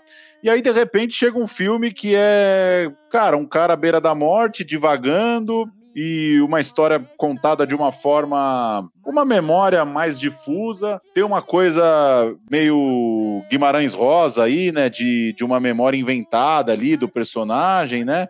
Quem leu Grande Sertão Veredas vai lembrar que o livro é basicamente um monólogo do Riobaldo, de um, de um jagunço depois do seu período de atividade, contando a sua vida. E o Sertânia é mais ou menos isso, né? O, o Antão é um cara que tá nesse contexto da jagunçagem, da luta ali por, por território entre vários bandos no Nordeste.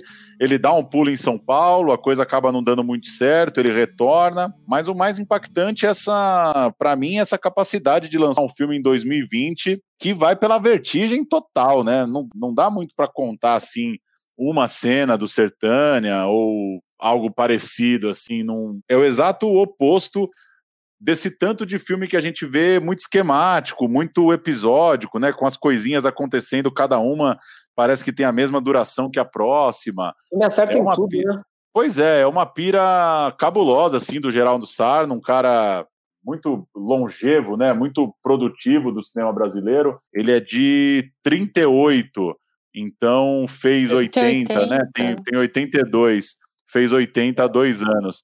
E é um cara que deixa uma obra que não é tão conhecida como poderia ser, né? O Viramundo é talvez o filme mais famoso dele, é de 65. Cara, impressionante, assim. O Sertânia é o filme da quarentena que mais me deu saudade do cinema, que disparado, que mais fez falta ver no cinema, né? Porque ele tem um ritmo muito próprio.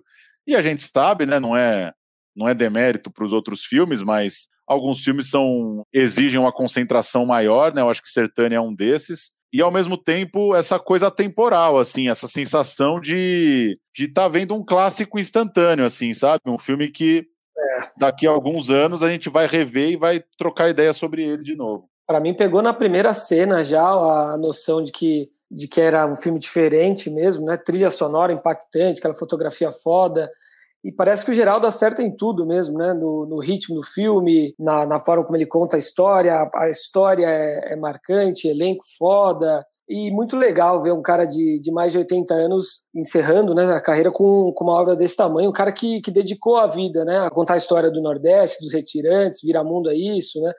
Ele traz, inclusive, um, um, personagem de um filme antigo dele, Coronel Delmiro Gouveia, né, uma figura que, que é, é verídica. É, acho que ele amarra toda a, cine, a, a cinematografia dele com um filme impecável, né? Obra-prima mesmo. Que, que bom poder é, assistir esse filme no final do ano. Nossa, Lucas, quando terminei de assistir, a primeira coisa que me veio assim foi: nossa, isso é um clássico.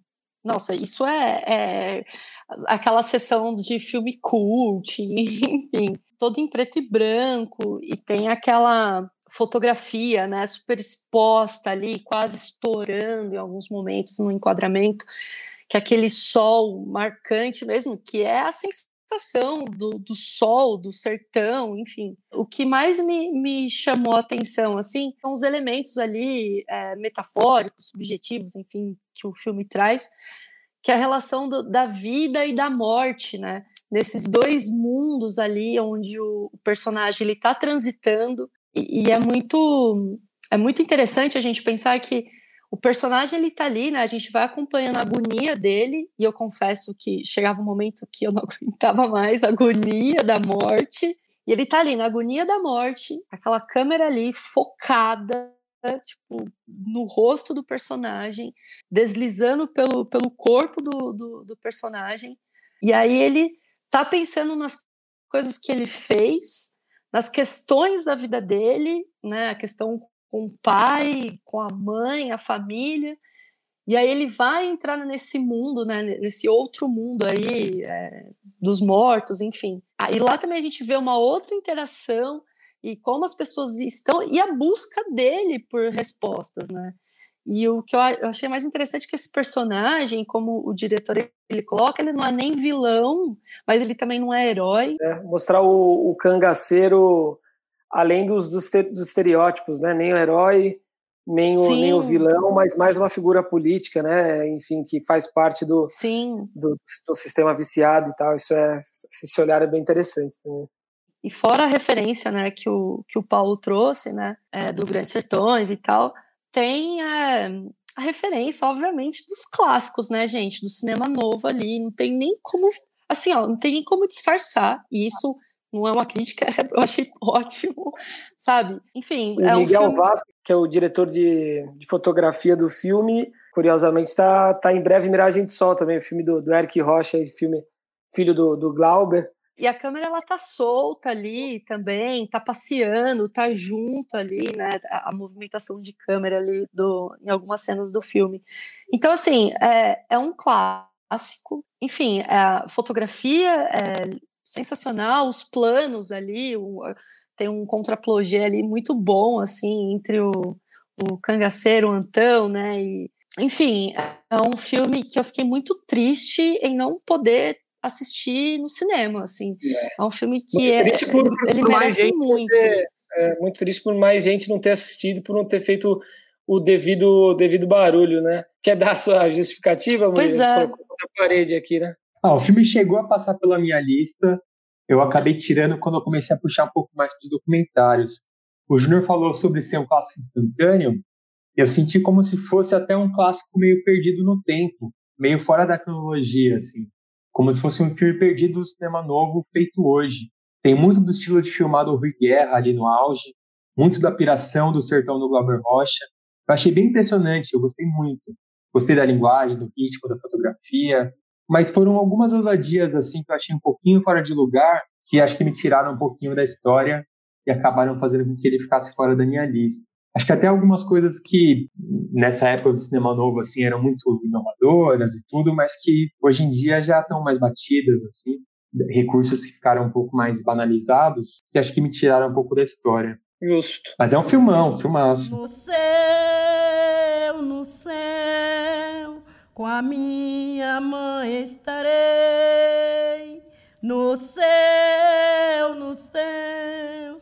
Com a minha mãe estarei. É, eu, eu confesso que para que eu estava receoso a fazer a lista e com a impressão de que esse ano tinha sido mais fraco do que os anteriores, muito mais. Para minha grata surpresa, foi difícil fazer. Acho que foi um, foi sim um ano muito bom muito documentário para mim, foi a impressão de que ficou um ano de documentários muito fodas.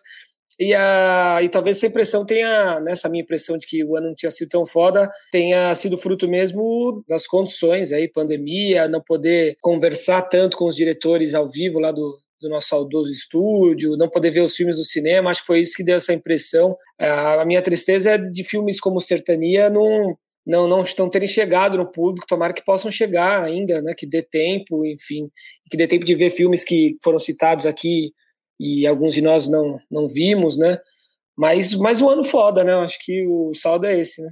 É, a minha primeira impressão também tinha sido essa, de que ia ser mais difícil fazer a lista esse ano, a gente vinha de dois anos espetaculares, né? Mas quando você senta e começa a colocar os filmes ali, é muita coisa boa.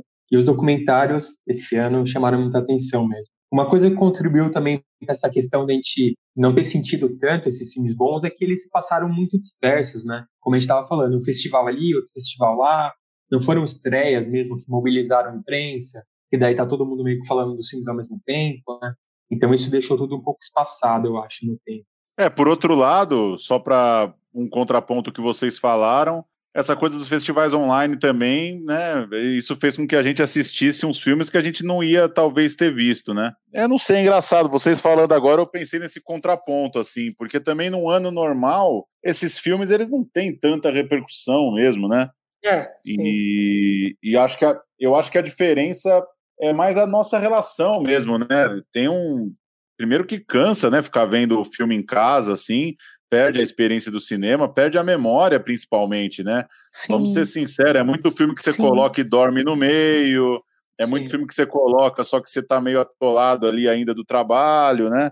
Tem uma dificuldade, assim, de marcar. Tanto que o Babenco, para mim, foi legal também, porque eu assisti na mostra do ano passado, e foi uma das sessões mais legais que eu tive assim nos últimos tempos, assim, sessão lotadaça no reserva, aquela coisa, fila gigantesca, ansiedade para assistir, diretor apresentando filme. Isso marca também, né? Eu lembro que eu saí de lá falando, caralho, vi um filme grande aqui, sabe? E em casa a relação é outra. Mas acho que no fim das contas, se não tem esses filmes que a gente tem uma impressão que extrapola um pouco, como o Bacurau, por exemplo, que a gente tem essa expressão, essa impressão que viralizou tal, mas Bacurau não fez um milhão também no cinema, né? Não é que, no fim das contas, não cheguem mais gente pela televisão, pela repercussão, depois vir streaming, mas o lançamento também ele não é muito grande, ele tem essa dificuldade, né? Acho que no fim das contas tem muito filme com cara de filme médio, assim, que é bom nesse é, ano.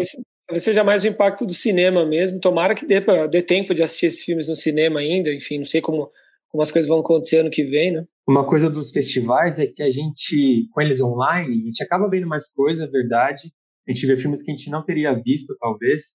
Eu, por exemplo, nunca vi tanta coisa da Tudo Verdade, foi o ano que eu acompanhei mais de perto. Só que, ao mesmo tempo, essa sensação de acessibilidade, de parecer que está tão na mão, gera uma certa frustração pelo que a gente não tem tempo de ver, né? Às vezes você vê dois filmões de um festival, mas você vê uns é. cinco que você queria ter visto e não viu, daí você fica meio. Assim, da internet mesmo, né? Da informação da internet em geral, né? Exato, é aquele fear of missing out que falam, né? É tanta coisa que você quer ver tudo e vê um negócio e gosta, mas sente pelo que você não viu. É isso. Suas considerações finais, Ju? Eu vi bastante coisa. Eu, eu fiquei muito feliz fazendo essa lista, porque eu achei que eu não tinha visto quase nada. E aí você vai olhar lá no começo do ano, até agora, falei, caramba, eu vi bastante filmes, assim. E essa relação, assim, que eu tô tendo com essa experiência do streaming. Eu tô, vi mais filme, é, dá essa sensação de ser mais acessível, mas, nossa, é, foi bem difícil assistir alguns filmes mesmo em casa, no computador, é, distrações, enfim. Espero que possamos voltar ao, ao cinema e no, no Cine Sesc e depois tomar uma breja na Augusta, sabe? Acho que é esse combo todo que o cinema traz, assim, né? De encontrar os amigos e, enfim, e de discutir o, o filme na mesa do bar, assim. Então, espero que voltemos logo para isso também. Saudades. Vou passar minha lista aqui, cada um passa a sua, top 10 e top 20 para Ju e Júnior. Eu fiquei então com Casa de Antiguidades em décimo lugar, A Febre nono Inaudito, oitavo, Babenco, sétimo, Só Alegria, sexto, Meu Nome é Bagdá, quinto, Narciso em Férias, quatro, Amarelo, terceiro, Garoto em segundo, e em primeiro lugar, Sertânia. E vocês? Vai lá, Murilo. Eu coloquei em décimo Ghiuri, em nono Garoto, oitavo Entre Nós um Segredo, sétimo A Jangada de Wells, sexto A Ponte de Bambu, quinto Narciso em Férias, quarto A Partida, terceiro Sete Anos em Maio, segundo Babenco e primeiro A Febre. Ju. E vamos de lista, gente. Vigésimo, Três Verões, décimo nono Sementes, décimo oitavo Atrás da Sombra, décimo sétimo Sol Alegria, décimo sexto Partida, décimo quinto Onde Havia Coisas Estranhas no Céu, décimo quarto Breve Miragem do Sol, décimo terceiro Soldados da Borracha, décimo segundo Meu Nome é Bagdá, décimo primeiro A Febre, e aí top 10 começando com Inaudito, no Amarelo, oitavo, Fim de Festa, sétimo, Mulher Oceano, Sexto, Narciso em Férias. Cinco, Pacarrete. Quarto, Aos Olhos de Ernesto. Três, Babenco. Dois, Sete Anos em Maio. Primeiro, Bacurau, brincadeira. Primeiro, Sertania. Que é sertânia, né? A gente pô, tá é sertânia, você não entende o que vocês ficam falando, pô. Tem um acento, sertânia, que dificuldade, cacete. Sertânia. É que, é que a gente não ouve falar do filme e ah, não ouve, eu falei 50 vezes aqui Não, sertânia, pô, ver se vocês se tocavam. É, eu só falei No- a primeira errada. no Caramba, falou tá várias erradas, falou pelo menos quatro erradas. No... Depois reclama que as pessoas não assistem No- os filmes, não falam tá nem o nome acento. direito, porra. Tá sem Ah, acento. senta besteira. Não, Na minha lista tá com acento, na minha lista Mas tá com você acento. escreveu aqui. É um purista. Vai lá, vai É um purista. Um purista. Vou falar todos os nomes aqui é todos. certo. Meu vigésimo é Piedade. Francês, né? É. Bom, o top 20, vigésimo Piedade, 19 Inaudito, 18 Fim de Festa, 17 Cidade Pássaro, 16 A Jangada de Wells, 15 Até o Fim, 14 Casa de Antiguidades, 13 Pão e Gente, 12 Partida, 11 Garoto, décimo Pacarrete, nono Porfírio do Amaral, oitavo Cabeça de Nego, sétimo Meu Nome é Bagdá, sexto Amarelo, quinto Babenco, quarto Sol Alegria e o top 3, o pódio, terceiro lugar A Febre, Maia Darim, segundo lugar Sete Anos em Maio do Afonso Shoa, primeiro lugar Sertânia, Geraldo Sarno. Massa. Mais um belo ano de cinema brasileiro, mas acho que foi o ano mais difícil, né, para nós. Tá desde 2016 que a gente está fazendo, é isso, né? Central Cine? Mas acho que o próximo ano promete ser mais difícil. Enfim, um, um governo. Acabou o dinheiro, acabou o o cinema, crise econômica, caça às bruxas. E pandemia ainda continuando, né? E continua a cultura perseguida. Legal, vai ser um grande ano 2020. Vai ser bom. E, mas, enfim, que, que o cinema sobrevive aos trancos e barrancos. 2020 pode ter sido muito bom ainda por conta de, de resquícios das políticas anteriores, né? Mas vamos torcer para 2021 ser, ser foda e que a gente possa ver os filmes no cinema, pelo menos. Sempre dá para piorar, ao mesmo tempo, quando tá tão ruim, às vezes melhora um pouquinho também, né? Então, Sim. fico com uma expectativa dúbia. É isso. No céu, no céu, com a minha mãe estarei. No céu, no céu, com a minha mãe estarei.